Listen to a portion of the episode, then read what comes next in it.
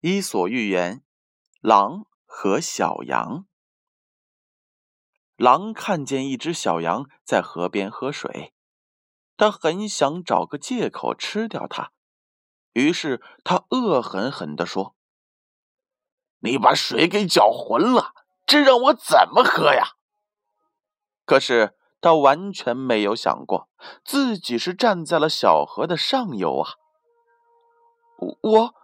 我只是用嘴巴轻轻的点了点水，小羊回答道。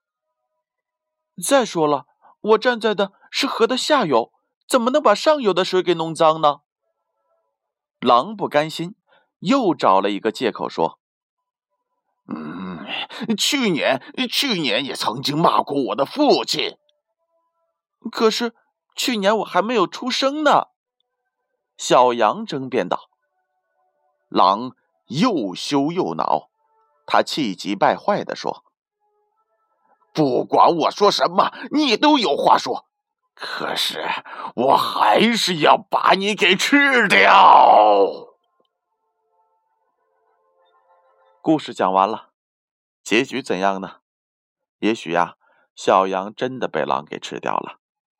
这则小故事告诉了我们怎样的寓言呢？想要阻止心意已决的人，完全是白费力气。读经典绘本，听精彩故事，故事八点半，建勋叔叔与您相伴。